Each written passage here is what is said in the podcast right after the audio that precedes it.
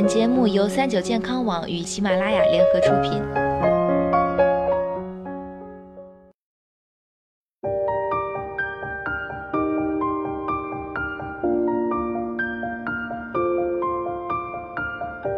Hello，大家好，欢迎收听今天的健康养生小讲堂，我是主播探探。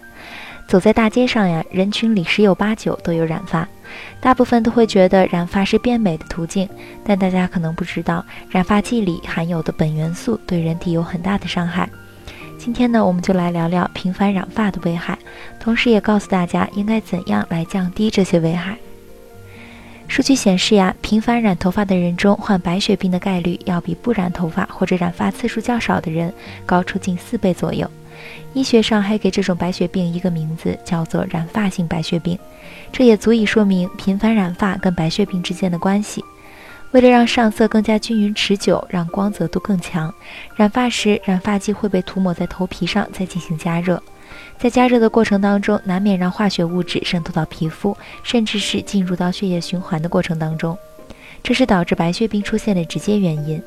而且染发对中老年人造成的危害更加严重，因为中老年人的身体抵抗力比较差，如果频繁性染发，更加容易患上白血病。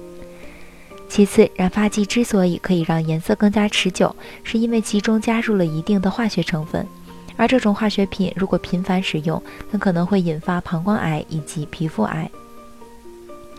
因此，为了身体健康，染发一定要有度。而且染发剂当中含有一些有毒的化学物质，这种物质在进入到肝脏跟肾脏之后，会随着这些器官进行代谢。如果肝脏、肾脏长时间遭受这些有害物质的伤害，自然肝脏跟肾脏都会出现问题。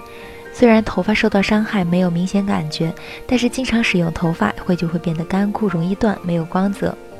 染头发必然存在伤害，因此采取缓解办法很有必要。